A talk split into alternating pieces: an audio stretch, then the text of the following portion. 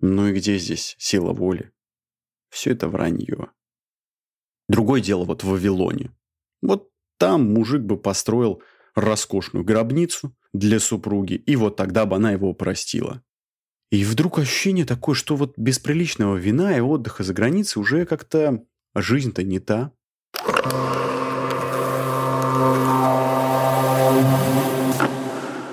Привет.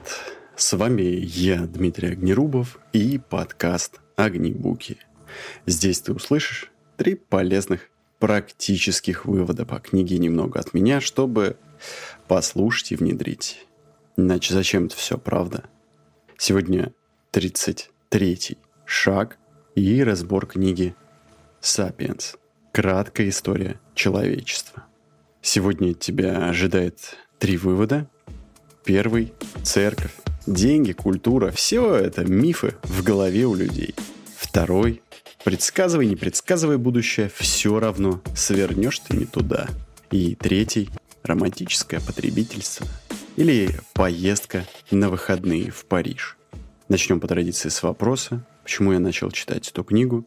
Я увидел Юваля Харари на YouTube, пару даже лекций или его выступлений, что ли – эти выступления были довольно абстрактные и про будущее человечества. Не привели меня в восторг, но книжку посоветовал один из авторов какой-то, даже не помню книги. Слушай, вообще я не могу даже объяснить тебе, почему я начал читать ее. Потому что вообще она большая, читается долго, но довольно интересно. Необычные выводы, поэтому почитать, конечно, можно. Да, тем более некоторые идеи мне супер близки, например, избыточное потребление. Я его тоже не люблю. А кроме этого, идеи про то, что нам кажется смыслом жизни, все это в воображении, которое принято, ну, в какой-то там территории. Например, там, в нашей семье или в нашем городе, там, в нашей стране. Вот какие идеи у меня были с детства, так с теми идеями я и иду.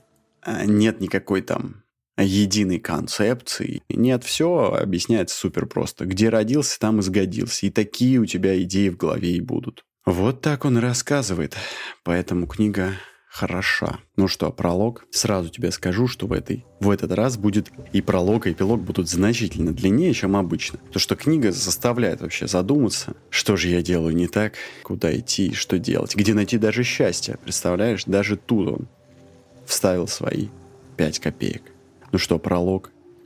Поведение человека определяется гормонами скорее, генами, синапсами чем свободной волей. Теми же факторами, собственно говоря, которые определяют поведение шимпанзе или волков, даже муравьев. И это особенно безоруживающе. Кто-то говорит, что вот, этот человек с потрясающей силой воли, он бросил курить. А нет, у него просто такая особенность обмена серотонина в головном мозге, так что он может бросить. А кто-то нет. Обнаружено сейчас, что у трети населения есть агент, который ответственен за то, что они не могут бросить курить, например. Представляешь? Ну и где здесь сила воли? Все это вранье. И если человек с детства в генах живой, веселый от природы, то он так и будет жизнерадостным по жизни. Вот предположим, что у человека есть кондиционер в голове, в жизни, я не знаю. И у него есть, соответственно, его баллы настроение веселье настроены на, на 8. То есть от 6 до 10, да, на 8. Он будет бодр, весел, даже в безумной столице, потеряв все деньги на бирже и заболев диабетом. А другим достался пятерка. И поэтому даже если у них есть миллионные выигрыши, здоровье олимпийца, они все равно будут пребывать в депрессии. А мы будем потом говорить, нет, вот на самом объяснять это какими-то внешними штуками. Или человек, который от природы бодр, будет объяснять, что это на самом деле из-за глубокого дыхания или из-за дыхания маткой. А люди будут верить. Представляешь? А кто-то вот грустный от природы. С утра он выиграл 50 миллионов, потом днем изобрел лекарство от СПИДа, после этого воссоединился с давно утраченным ребенком, а выше семерки стрелка счастья у него все равно не поднялась, потому что он не приспособлен для бурного веселья. И это, кстати, довольно научный факт. Ну ладно, эпилог затянулся.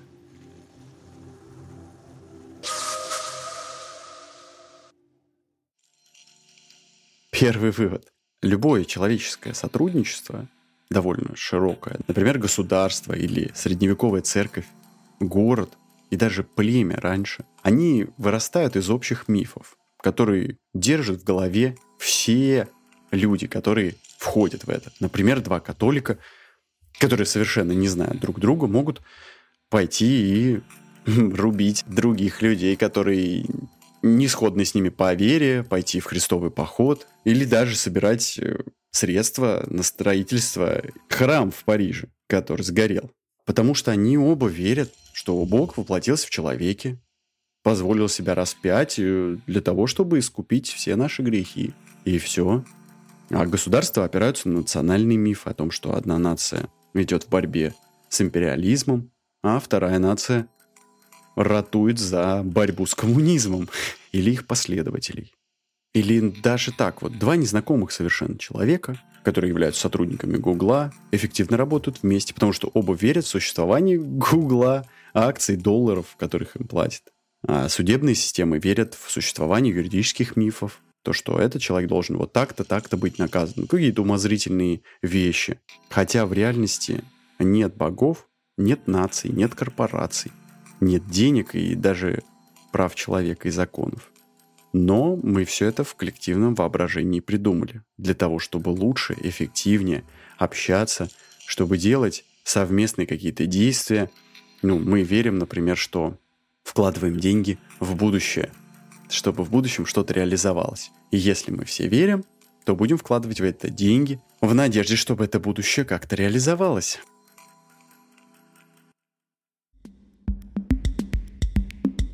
Подкаст «Огнебуки». Слушай, с 1 сентября нужно метить всю рекламу, поэтому я тебе буду просто рекомендовать послушать 16 выпуск подкаста «Огнебуки» от Виктора Франкла про смысл жизни.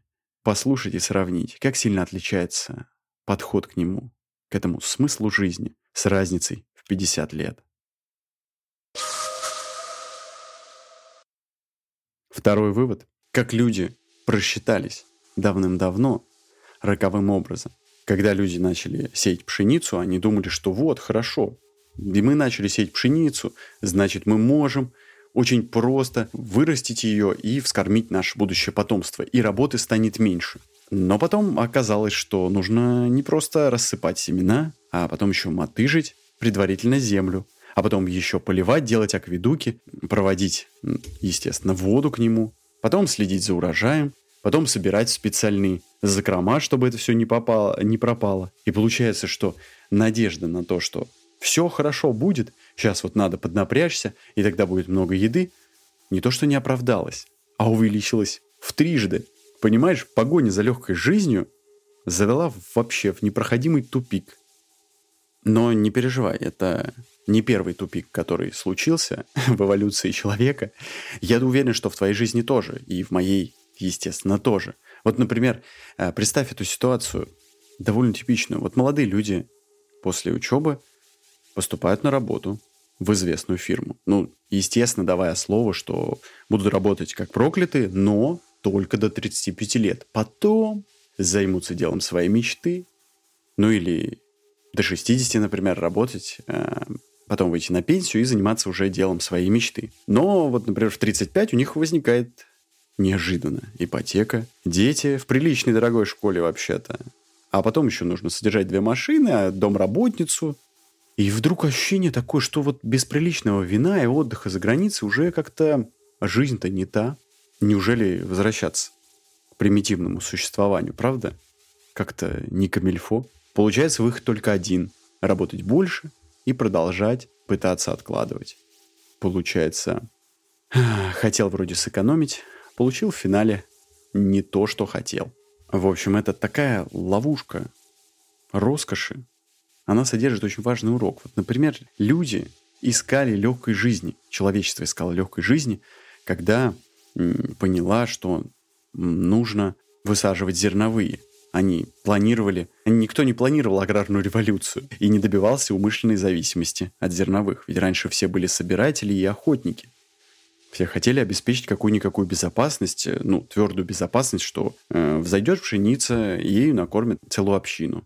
Но в совокупности все эти решения вынудили потом охотников-собирателей таскаться под палящим солнцем, мастерить бесчисленные сосуды, акведуки, потом воду, поливать эту клятую пшеницу для того, чтобы... Ну, понятно для чего. Для того, чтобы вырастить ее и довести до ума, чтобы накормить всех. Получается, изначальный шаг увеличил количество затрачиваемых сил в десятки, а то и в сотни тысяч раз. Пришлось придумывать палку-копалку, да, сначала, потом какие-то машины, которые улучшали и увеличивали производительность пшеницы. Ну, чтобы прокормить уже возросшее племя. И сейчас то же самое. Вот ты получаешь больше денег, ты думаешь, блин, черт возьми, а ездить на каршеринге-то уже не огонь. Точнее, не так. Зачем ездить на каршеринге, который стоит не очень дорого? Можно же ездить на тот, который дороже. И тачка классом-то повыше. Вроде и смотрится круче. Э, и ездить в ней покомфортнее. Можно теперь и Яндекс Комфорт брать или бизнес. Супер же. Ну а потом, как вернуться к стандартному уровню потребления? Ты же привык. Я привык, например. И все. Хотя я, спасибо маме и папе, вообще мне все равно на уровень комфорта совершенно. А может быть, просто я не достиг того уровня просветления и богатства, который заставил бы меня непременно использовать дорогие вещи.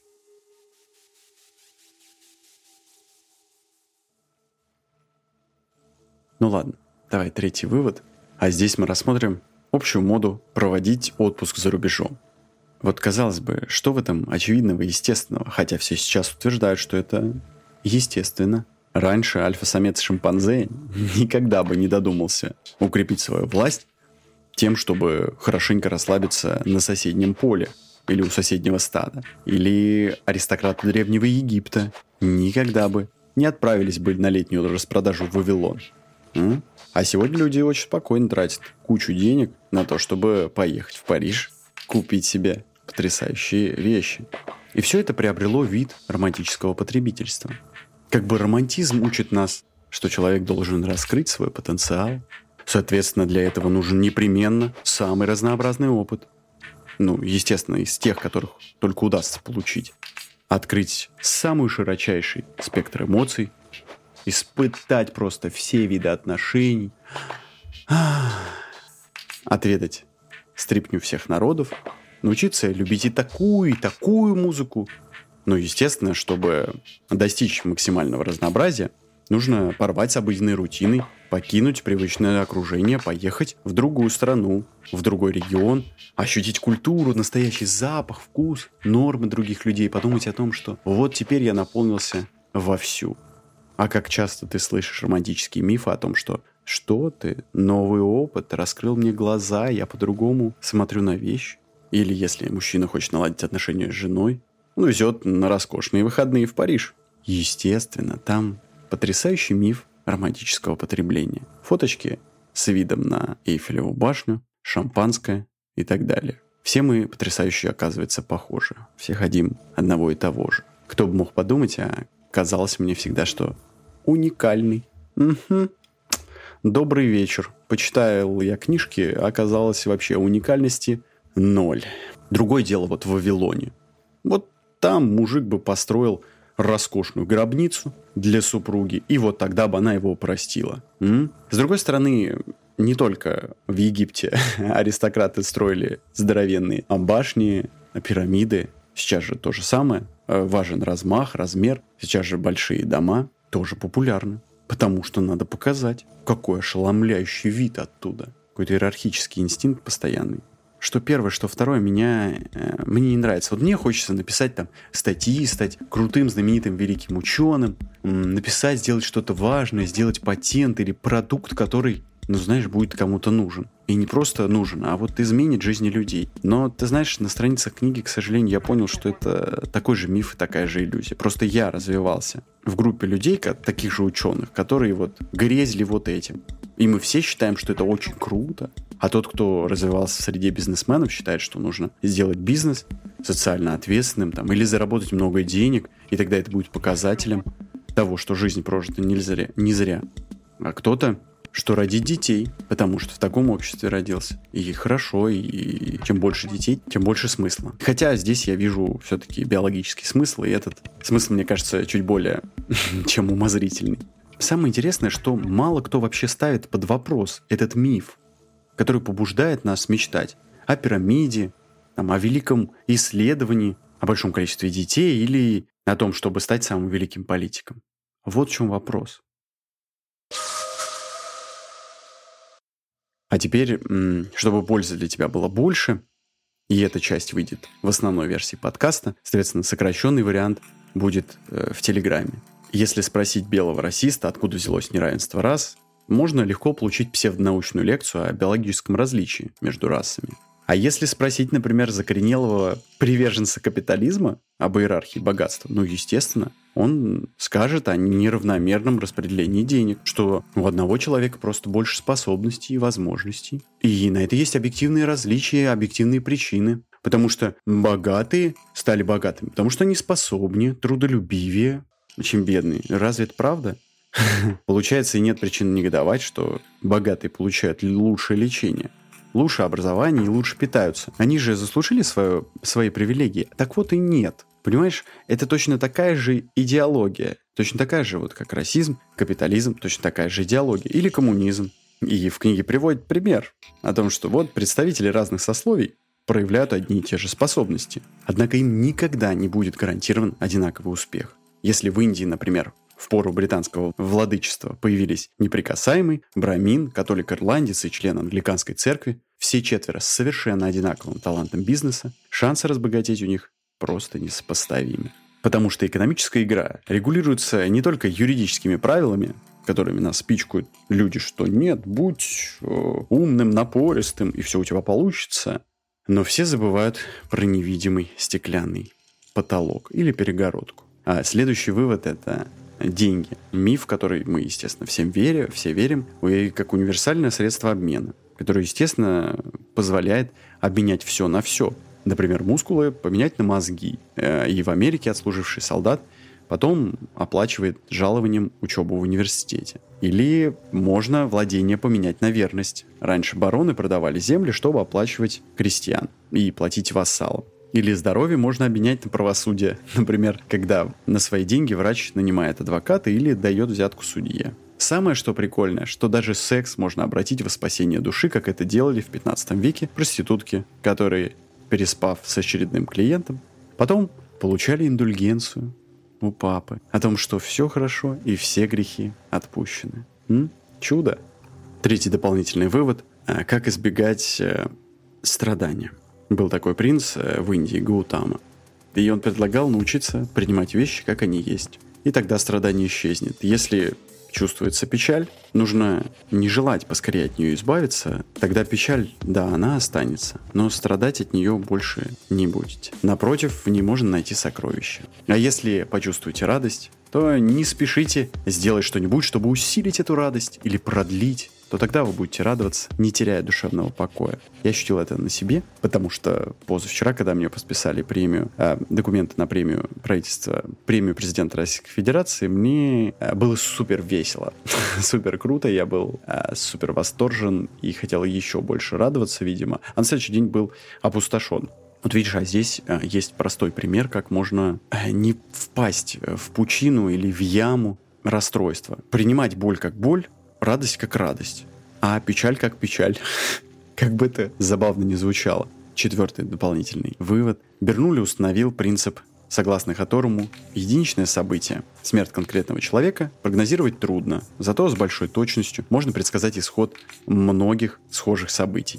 Так появилась статистика. На больших данных можно предсказать, кто умрет в ближайший год. Но не конкретный человек, а, например, там 6% Э, людей, которые страдали ишемической болезнью сердца, с трехсосудистым поражением. Это если, например, в моей сфере. А, можно с некоторой долей а, уверенности сказать, что там умрут, например, 6% или 2%. Или вот знаешь, как в статистике у нас там есть 0,9% осложнений во время операции. Эта статистика не имеет никакого отношения к каждому конкретному случаю. Я видел пациентов, которые не должны были получить это осложнение, они молодые, у них хорошие сосуды, но они получали. И видел совершенно взрослых людей с поврежденными артериями, у которых все шло гладко. Но на больших цифрах можно сказать, что там вероятность смерти в текущем году 20-летнего человека составляет 1 к 100, а 50-летнего 1 к 39. И все это на уровне цифр. И пятый. Немного про капиталистическую экономику. Автор очень здорово сравнивает религию и капитализм, например, или нацизм. И если христианство и нацизм уничтожили миллионы людей из праведной ненависти, то капитализм убил миллионы из равнодушия. Потому что движимые алчностью люди, тот, кто читает отчеты о том, как, как там плантация живет вообще, что там по отчетам, по прибылям, а какая там засуха, кто там работает, то, что негры там умирают. К этому капиталисты относились ни хорошо, ни плохо. Это все на бумаге, и это правда. Проблема в капитализме в том, что постоянно необходимо наращивать продуктивность, иначе не выживешь. Естественно, нужно всем говорить, что эти товары, которые производят промышленники, необходимо потреблять. Ведь кто все это купит? Естественно, нужно рассказать этику консюмеризма или потребительства, радикального потребительства. Знаешь, что безоглядное потребление товаров и услуг – это вот добродетель, благость, радость. Надо же побаловать себя, правда? Развращать немножечко. Ну, и немножечко заниматься сверхпотреблением. Зачем две пары ботинок, когда ну, можно ж пять, пять-то красивее, а бережливость считается болезнью, коммунистической болезнью, кстати. Ее нужно лечить, нужно исправлять. А ты помнишь рекламы, как много реклам про то, что м-м, иногда нужно побаловать себя? Побаловать себя чем? Дополнительной шоколадкой, дополнительной сигаретой или дополнительной парой обуви. В общем, для меня это не несло никогда какой-то дополнительной радости. Ну, что-то необходимое, да, наверное, меня радовало, но сверх этого не знаю. Может быть, я вырос просто в такой семье, и идея больше, что если есть одна ручка, то не надо еще пять, потому что они просто будут лежать. И раньше такой текст про пробалование себя, нужно себя угощать и так далее показался бы отвратительным. Ну, надо сказать, что мне кажется, до 90-х годов это тоже не приветствовалось, честно говоря. Да и люди бы считали это эгоистичным каким-то, не, даже неприемлемым с этической точки зрения. Но сейчас все потребительство захватило умы, да, многих, и я не знаю. Особенно сильно меня убивает то количество одежды, вот к 30 годам набралось вообще много чего. Я сейчас думаю, блин, мне настолько всего этого не нужно. Мне не нужно куча одежды, мне не нужно куча обуви, мне не нужно куча вещей, которые я раньше покупал. Ну, не то чтобы куча, у меня есть, в общем, какие-то, и сейчас я хочу от них избавиться и не просто сжечь. Я хочу отдать это какому-то человеку, которому это тоже принесет пользу. Ну, например, мои накладки с гимнастики, в которых я раньше занимался, сейчас я хочу отнести их там в спортивную школу, по гимнастике, чтобы кто-то в них еще крутился, потому что они целые, а я гимнастикой больше не занимаюсь. И зачем человеку покупать новые? Да я бы вот с удовольствием бы надел бы чьи-то Потому что моя любовь к гимнастике может тоже так же иссякнуть, как и желание купить что-то новое. А у тебя вот было такое, что дом лежит куча вещей, на которые ты повелся рекламой, купил, а потом через пару дней, ну, может быть, месяцев, понял, что тебе это не надо, это вообще неинтересно, непонятно вообще, зачем я на это купился. У меня так э, с шапкой для брейкданса. Я когда-то хотел в ней крутить. Такой финт, когда ты на голове крутишься. В общем, я ее купил, а потом бросил брейкданс. Ну, правда, я до этого занимался там 5 лет. Не то, чтобы я в один день, ну просто. Да, как-то это все совпало. И теперь эту шапку, я думаю, кому же ее теперь отдать? Да, самый, э, самый прикольный факт, как лучше всего продать, в общем, человеку, надо его разделить э, с семьей и с его общиной. Когда человек сам думает, он больше потребляет, ему проще всего продать. Ну, например, вот я не очень разбираюсь ну, в строительных материалах, скажем так, да, и я поведусь, по сути, на любую практически рекламу, которая мне будет говорить, что этот цемент самый крепкий и так далее. А если, например, у меня вот в семье там папа знает про, про разный бетон, если я ему скажу, что вот я сейчас собираюсь вот этой марки купить, он скажет, блин, Дим, это хрень какая-то. И то же самое, если кто-то из моей общины, семьи скажет, что Дим, вот я обнаружил потрясающее лекарство от сердечно-сосудистых болезней, вот всего лишь две капли, и рекламировал, между прочим, ваш э, профессор из вашего кардиоцентра. Я скажу, что это хрень, и мой родственник не купит это. Но если нас разделить, и каждый будет принимать решение самостоятельно, он купит, поведется на рекламу. И вот э, так сейчас продают большему числу людей всякую хрень. И мне тоже, естественно. Из-за этого я грущу иногда. Я так э, курсы нечаянно купил тоже, повелся на рекламу, на отзывы и так далее. А оказалось хрень. Ведь нам же со всех утюгов кричат, что будьте собой, будь самостоятельной личностью. Женись на ком хочешь и не спрашивай вообще разрешения родителей. Занимайся тем, что тебе нравится. Не думай, что там говорят родители, они не понимают. Они не знают, они не знают конъюнктуры рынка. Ты знаешь лучше. Ты молодец. Помнишь такие призывы? Я помню. Только в институте все говорили. Да и вообще сейчас как так стало популярно. Ты же личность. Ну, выбирай. Тебя мама с папой говорили в детстве, что надо сидеть ровно, смотреть вперед, не списывать. А ты такой, что я буду это слушать? Я, я личность. Угу. Сейчас все ходят с скрюченными головами и с согнутым непонятно куда грудным отделом. И с больной спиной, и с больным грудным отделом. Супер. Кто из нас выиграл? В общем, если ты выиграл, подними, пожалуйста, руку, напиши в комментариях. Подкаст «Огнебуки».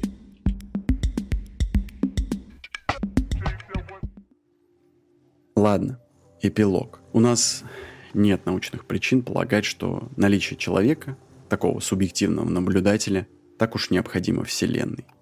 А поэтому любой смысл – что люди приписывают своей жизни, иллюзорен. И мечта о потустороннем блаженстве в религии также обоснована как э, те смыслы, что в своей жизни находят современные гуманисты, националисты или капиталисты. Ученый видит оправдание собственной жизни в том, что умножает сумму человеческих знаний, солдат в том, что сражается за отчизну, а предприниматель в создании новой компании. И все они заблуждаются абсолютно так же, как в Средневековье, схоласт, крестоносец и строитель собора.